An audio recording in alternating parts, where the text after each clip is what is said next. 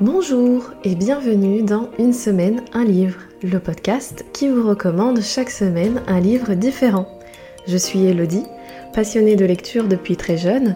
J'aime les livres en tant qu'objet, mais j'aime surtout les histoires qui se trouvent à l'intérieur et je suis toujours à la recherche d'une bonne recommandation pour ajouter un livre à ma bibliothèque.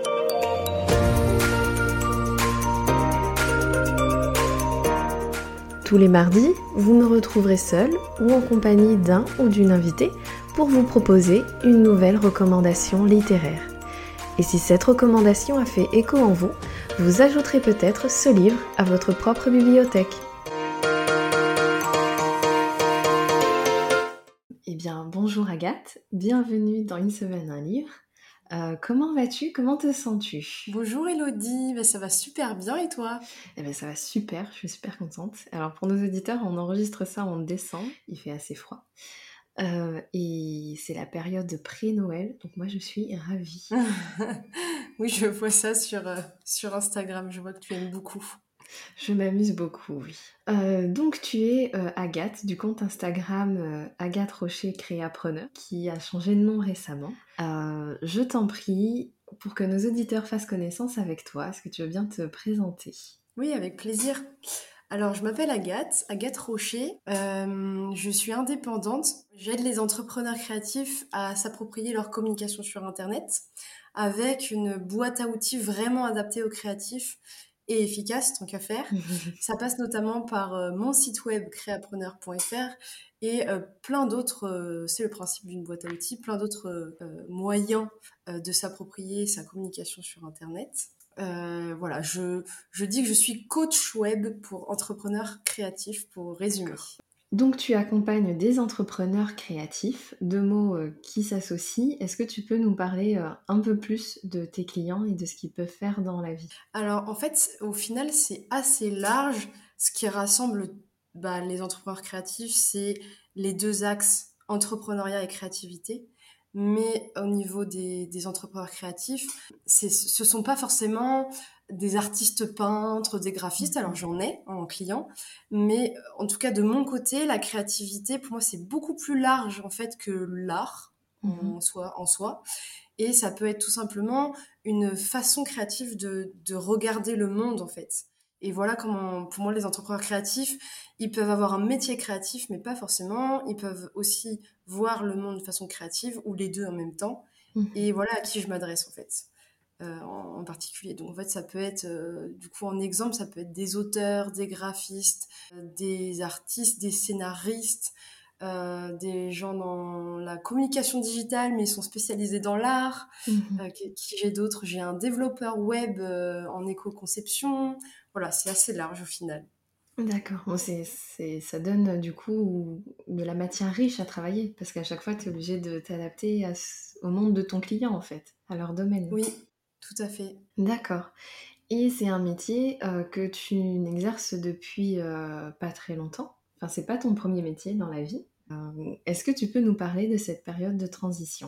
Oula, oui. Alors, donc à la base, j'ai un parcours ingénieur, moi. Et comme beaucoup d'entre nous, je pense, l'année 2020 a été source d'introspection mhm. et de remise en question. Et tout est parti justement de cette soif de créativité qui, que je bridais beaucoup trop dans, dans ma vie, du fait, entre autres, d'avoir un parcours ingénieur assez technique. Mhm.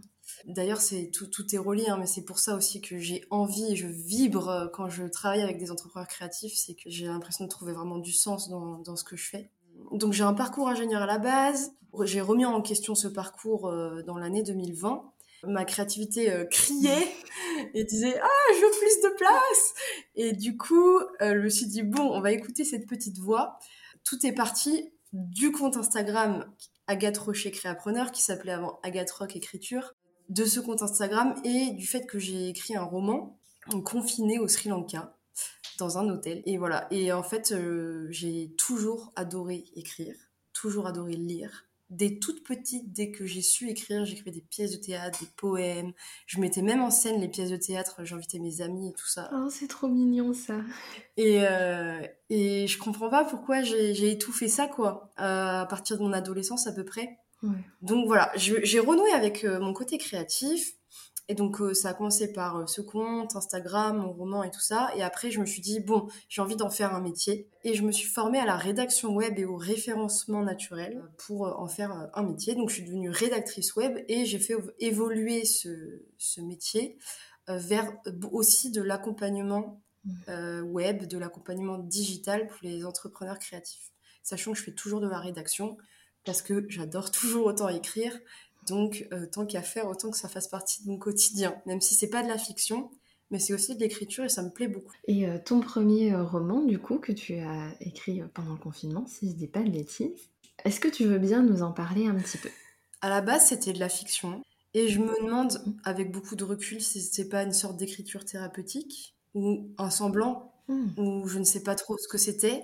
Mais en tout cas, ça m'a fait beaucoup de bien. Et, et, je me suis confrontée à beaucoup de, beaucoup de peur, beaucoup de, de choses profondes en moi, je pense, en écrivant.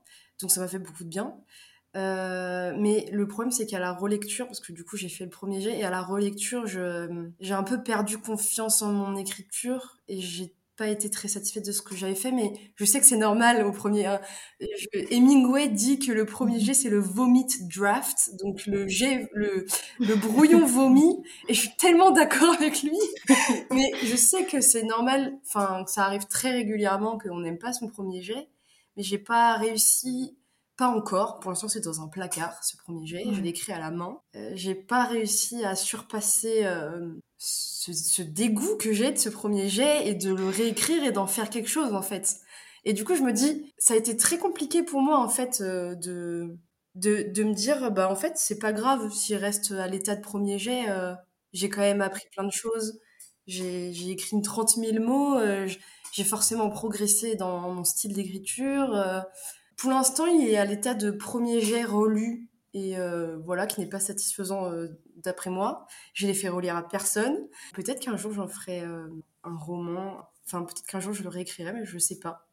Mais en tout cas, je trouve que c'est une très belle histoire parce que ce qui ressort de ce que tu viens de dire, je trouve, c'est d'abord que 2020 a été difficile pour tout le monde, mais toi, ça t'a permis de renouer avec toi-même. Tu as eu ce premier jet qui est peut-être thérapeutique et qui ne sera peut-être euh, jamais plus loin que l'étape où tu en es aujourd'hui, mais d'avoir euh, à partir de là reconstruit un parcours professionnel qui, tu le disais tout à l'heure, te fait vibrer au quotidien, c'est magnifique. Peu importe euh, ce qui arrive à ton premier roman, je trouve que c'est un très beau parcours. Merci.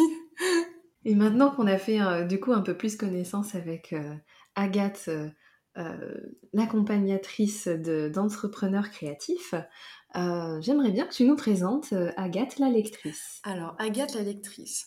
Alors, je ne suis pas une dévoreuse de livres comme on peut rencontrer euh, sur Bookstagram. Je, je, je, suis plutôt une, une slow lectrice. Mhm. Et ça, c'est pareil, c'est encore un blocage que j'ai eu, une sorte de croyance que j'ai eue que si je lisais lentement, c'est que j'étais pas une vraie lectrice.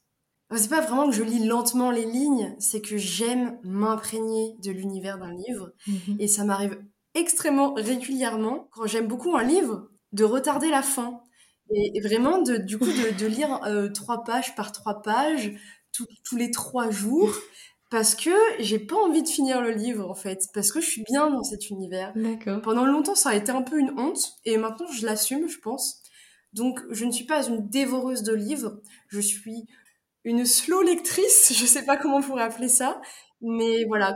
En fait, je suis capable, alors ça c'est aussi un, truc, je pense, un peu étrange, mais bon, c'est pas grave. Je suis capable d'aller aussi relire les chapitres d'avant, d'aller relire des pages, de, j'ai besoin de tout décortiquer, de, si j'ai, si j'ai l'impression que j'ai raté un truc sur l'âge d'un tel personnage ou je sais quoi, je vais aller retourner voir les pages d'avant et tout ça. Donc je suis vraiment euh, une détective, euh, voilà. Donc euh, bon, bah c'est une façon de lire. Il y a des fois où je dévore des livres, ça dépend. Euh, en une soirée, je le finis. Mais la plupart du temps, euh, je, prends mon temps, je savoure et, euh, et je veux rien rater de chaque mot, chaque sens, chaque sensation d'un livre. Je trouve que l'expression slow lectrice, elle est très très bien. et puis comme disait une de mes précédentes invitées, en fait, on s'en fout du nombre de livres pourvu que quand on lit, on aime ça et qu'on continue, bah on lit, bah on est une lectrice, un lecteur et c'est tout ce qui compte. Exactement. Et, euh, et vraiment lire, c'est ça permet, bon, c'est peut-être un peu standard ce que je veux dire, mais ça permet de s'évader vraiment. Je sais que ça m'arrive souvent quand je me sens, j'ai je ressens des émotions négatives. Et ben, un des, une des solutions pour moi, c'est d'aller lire. En fait, ça m'enlève mes émotions négatives et ça me plonge dans un, une histoire, ça me fait voyager. Et vraiment, c'est super efficace en fait. et euh, voilà, ça m'arrive très régulièrement quand je suis en colère, par exemple, d'aller lire. Donc je, recommande à, à, tous, tous les lecteurs, allez lire quand vous êtes en colère. Je, je crois que ça marche. Mais je pense que c'est lié, tu sais, au rythme de la respiration, parce que quand tu te mets à lire, tu es quand même plus ou moins immobile. Et du coup, pour rester immobile, tu dois ralentir le rythme en général. Et c'est ça qui marche le mieux quand tu es en colère, euh, c'est de ralentir. Hein. Ah, d'accord, je comprends mieux. c'est ma théorie. Parce que moi aussi, ça m'arrive de lire quand je suis en colère. Après, ça dépend ce que je lis. Parce que je voudrais d'abord euh, te demander, avant que tu nous présentes le livre que tu auras choisi, euh, est-ce qu'il y a des genres que tu aimes lire euh, plus régulièrement que d'autres? Alors, je suis très littérature blanche et j'adore les romans policiers. Je dirais ça. Je suis pas très fantastique, fantasy, tout ça, bien que j'ai lu les Harry Potter par exemple. Mais Ouais, littérature blanche et policier. Je suis une grande fan d'Agatha Christie et de Rose Livre. J'ai adoré son premier roman, vraiment. Euh, ok, merci pour cette présentation de toi en tant que lectrice. C'est le moment de nous dévoiler le livre que tu as choisi de recommander à nos auditeurs. Quel est-il? Oui, alors ça s'appelle La géante de Laurence Villaine. Alors, de quoi parle ce livre? Est-ce que tu veux bien nous faire euh, une sorte de résumé ou peut-être euh, une introduction en fonction du genre du livre, mais avec tes propres mots pour le présenter? Alors, je pense que c'était le challenge principal euh, pour moi de ce podcast. parce que c'est un livre, j'ai trop peur de, de, gâcher la lecture en en disant trop. Mais je vais faire ce que je peux. j'ai pas envie de le résumer, j'ai envie de le décrire, je pense. D'accord. C'est un voyage de sensations, littéralement c'est une euh, la rencontre de deux vies euh, totalement différentes, euh, de, deux de, personnes différentes, mais en fait de deux vies différentes, dans, dans un lieu un peu mystérieux, dans une montagne. La géante, c'est le nom, ça je peux, je peux le dire. La géante, le titre du, du, livre, c'est le nom d'une montagne mhm. où vit un des personnages. Voilà, c'est la rencontre de deux vies différentes qui se confrontent et la découverte notamment d'une des personnes qui est très seule dans sa vie, mmh. qui euh, apprend et qui découvre ce qu'est l'amour, euh, le mépris, les mensonges à travers la vie d'un autre en fait. Euh, je vais pas en dire plus parce que j'ai vraiment peur de gâcher la lecture. C'est très mystérieux et diffus cette lecture. Je suis pas habituée à lire des livres comme ça. Franchement, c'était une très très belle lecture. D'accord, ça a l'air super mystérieux. D'accord. Donc on va suivre deux personnages qui un jour se rencontrent. En gros, c'est ça, et il y a des, lettres très mystérieuses au début qu'on lit sans réponse. Et on ne sait pas qui est cette personne au début, on comprend pas. Et en fait, tout va se relier au fur et à mesure. On va comprendre que, voilà, je peux pas le dire, mais on, va comprendre d'où viennent ces lettres, qui, qui parle et qui parle à qui. Ouais. J'ai prêté ce livre à mon père, pour tout, pour tout te dire, et il m'a dit, je n'ai rien compris au début. Mais en fait, c'est ça qui est beau dans cette lecture. C'est un peu comme Marguerite Duras. Il faut lâcher prise. Et c'est très dur pour moi de lâcher prise, justement. Je disais que tout à l'heure que je décortiquais tout et tout ça. Et ça a été un, vrai exercice pour moi de lire, de ne pas tout comprendre, mais de continuer ma lecture mhm. et de me laisser transporter euh, par les mots. Et en fait, dans ce, c'est presque poétique. En fait, c'est presque un poème en fait ce, ce, livre. En fait, il suffit, il suffit un peu comme Marguerite Duras, les livres de Marguerite Duras, il suffit de se laisser transporter par les mots pour euh, profiter de la lecture. Et au final, le sens de l'histoire euh, vient. Mais voilà, du coup, c'est un très bon exercice pour moi qui, ne, qui a du mal à lâcher prise dans la vie. Euh, donc euh, pareil, je vous recommande à tous les gens euh, qui ont envie de tester le lâcher prise dans la lecture. Mais du coup, t'as pas fait comme d'habitude? Tu n'as pas pris des notes remontées pour essayer de décortiquer? Je me suis forcée à pas faire comme d'habitude. C'est pour ça que je voulais partager ce livre en particulier. Et est-ce que c'est un livre qui t'a fait sortir de ta zone de confort? Tout à fait. Pour cette partie-là un peu, mais. Mais pas du tout. Par contre, dans le, la poésie, parce que j'adore la poésie. Et du coup, c'est ce qui, c'est ce qui, là, là, c'était ma zone de confort. Et je pense que ce qui m'a fait, entre guillemets, ne pas abandonner, abandonner le livre dès les deux, trois premières pages. Parce que, en fait, on, vraiment, c'est très, très bien écrit, c'est très beau, en fait. C'est beau. Voilà, c'est ça. On sent que l'autrice, elle s'est pas concentrée. Enfin, elle s'est concentrée sur le récit, sur le scénario, sur l'histoire, mais on sent qu'elle a, elle a pesé chaque mot, chaque, chaque phrase. C'est une œuvre d'art, en fait. Euh, c'est magnifique, ce livre. mais du coup, euh, est-ce que tu as de, ce que tu dis, au final, comme ça t'a fait sortir de ta zone de confort, que t'as pas pu prendre des notes, revenir dessus, t'as pas ressenti un peu de frustration au début? Si, tout à fait. Mais t'as quand même été directement embarqué pour passer. Ton, ton, enthousiasme à la lecture de ce livre était plus grand que la petite frustration de pas pouvoir euh, oui. décortiquer. Oui, oui, euh, et, et, quand même, je trouve que ça arrive souvent de lire des poèmes dont on comprend pas forcément le mhm. sens et de se dire, bah tant pis, on se laisse transporter en fait par les mots du poète ou de la poétesse. Et, euh, et voilà comment je l'ai pris. En fait, je l'ai pris comme un poème. D'accord. Et je pense que c'est comme ça que, entre guillemets, j'ai accepté euh, cette sorte de frustration de ne pas saisir tout le sens du livre. Et du coup, qu'est-ce qui t'a poussé à choisir ce livre pour cet épisode de podcast? On me l'a offert. Euh, c'est ma marraine qui me l'a offert et que, que j'aime beaucoup. Donc, c'est un livre déjà de base, c'est un cadeau qui a de la valeur pour moi. J'adore quand on m'offre des livres, genre vraiment. il est un peu particulier dans ma bibliothèque et il sort un peu du lot par rapport à ce que j'ai l'habitude de lire. En ce moment, je lis beaucoup de romans policiers, par exemple. Mhm. Il sort un peu du lot. Il est un peu euh, bah, mystérieux, un peu original. Et du coup, je me suis dit qu'il méritait, euh, il méritait d'être entendu. Il méritait euh, une place dans une interview. comme dans tout, ça va vite de faire comme tout le monde, d'écrire comme tout le monde. donc, ce genre de livre, ça mérite vraiment d'être d'être lu pour pour diversifier un petit peu euh, nos lectures, par exemple. À quel type de lecteur tu recommanderais ce livre? Euh, À tous ceux qui adorent la poésie, je pense, et euh, bah, aux créatifs, qui n'ont pas peur de se challenger. Ce que je disais, c'est un, un peu un challenge, la lecture de ce livre. Je veux pas non plus euh, que ça paraisse trop mystérieux, on comprend hein, euh, quand même, hein. on comprend. Enfin, je veux dire, il y a des verbes, il y a des, y a des phrases euh, construites normalement et tout ça. Mais c'est vrai qu'au début, on comprend pas trop qui, qui, qu'est-ce qui se passe, qui est qui. Et en fait, c'est, ça va avec l'ambiance de la montagne, la géante, ça va avec l'ambiance du lieu où on est. Et voilà, ça s'y prête très bien en fait. Pour euh, lever un peu de mystère euh, sur ce livre, est-ce que tu crois que tu peux nous parler du lieu? Est-ce qu'il a une grande place dans le livre euh? Oui, la, la, la, montagne, il se passe beaucoup de choses dans la montagne, la géante. L'ascension est extrêmement périlleuse et, euh, et, compliqué d'après ce qu'on lit. Et on arrive vraiment à s'imaginer euh, les rochers, les. il y a, une un personnage vraiment qui grimpe, qui suit quelqu'un et on sait même pas qui elle suit, mais elle suit quelqu'un. Et, euh, et vraiment, c'est super bien décrit, quoi. J'avais vraiment l'impression, là, je la vois cette montagne dans ma tête, quoi. Je l'ai lu il y a super longtemps. Enfin, je l'ai lu il y a il y a huit mois ce livre. Et je me rappelle encore très bien de la mmh. montagne que je me suis imaginer dans, dans, ma tête quoi en lisant. Donc euh, la montagne a une place extrêmement importante dans le, dans le livre, en fait, c'est drôle. Et est-ce que tu sais si c'est le premier roman de l'auteur? Non, non, c'est son troisième. Et elle dit, et c'est magnifique, Écrire, c'est crier sans bruit, cracher entre les lignes, aimer en secret, frissonner beaucoup. On ressent déjà la poésie.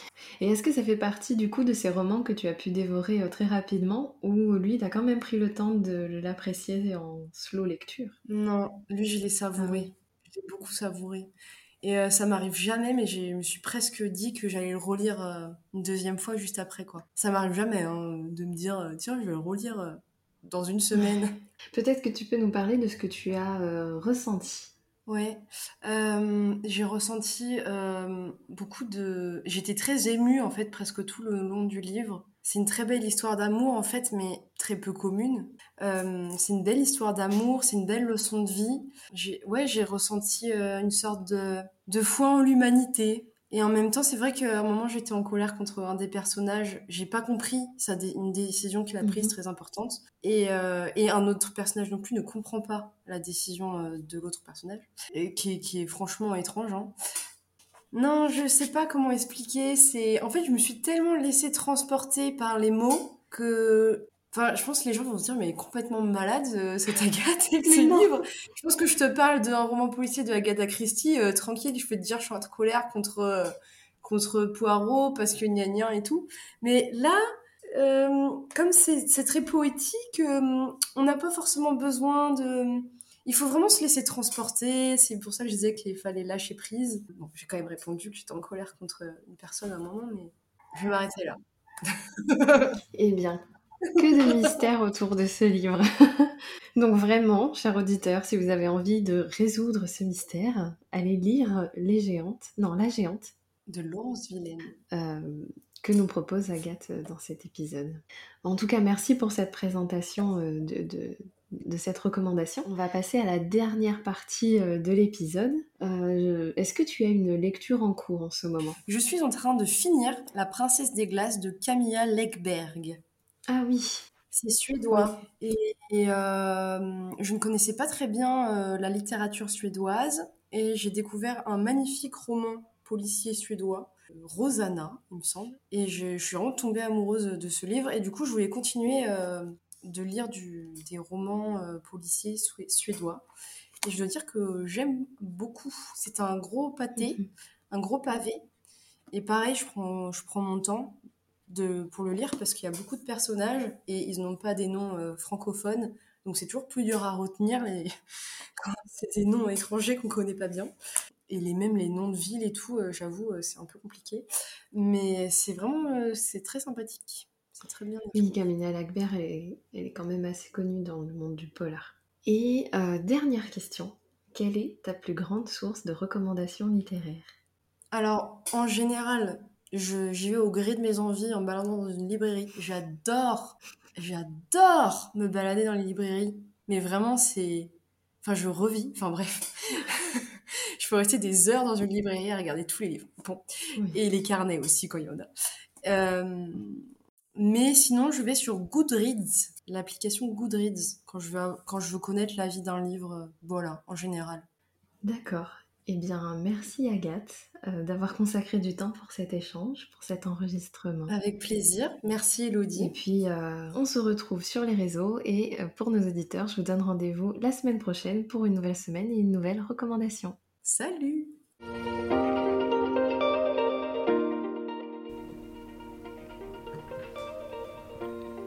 J'espère que vous avez aimé cet épisode, qu'il vous aura donné envie de lire, mais aussi de parler de livres.